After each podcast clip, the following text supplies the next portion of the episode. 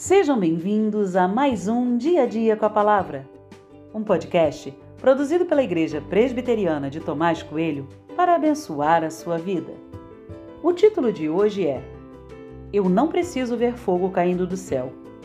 E tem por base o texto de 1 Reis 18, 38 e 39, que diz: Então caiu o fogo do Senhor e consumiu o holocausto, a lenha, as pedras e a terra e ainda lambeu a água que estava na vala.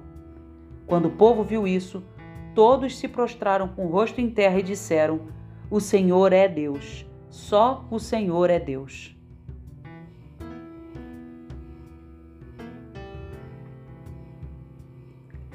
Cair fogo do céu. Certamente essa é uma visão impressionante, impactante e que jamais sairia da minha mente. Elias e os que estavam ali foram presenteados por Deus com uma manifestação sobrenatural, poderosa e sem precedentes. Mas cair fogo do céu não é algo que aconteceu de novo no registro bíblico e nem precisa acontecer toda hora. Na verdade, nem sei se Deus vai querer fazer isso de novo em algum momento.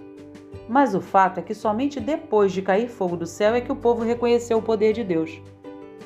O que me chama a atenção é que as pessoas parecem precisar de coisas extraordinárias para reconhecerem o poder de Deus. Contudo, não posso ficar esperando cair fogo do céu para reconhecer que Deus é Deus.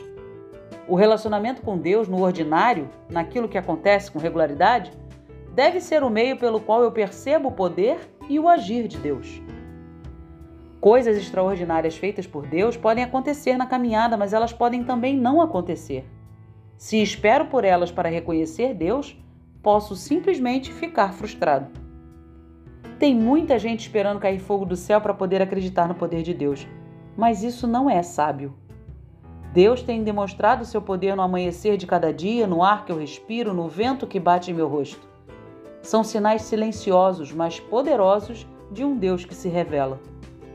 Talvez você nunca veja cair fogo do céu, mas isso não é o mais relevante. Deus tem te dado provas consistentes de que Ele é Deus. Basta olhar para o lado e perceber isso. Reconheça isso e viva feliz ao lado do Pai.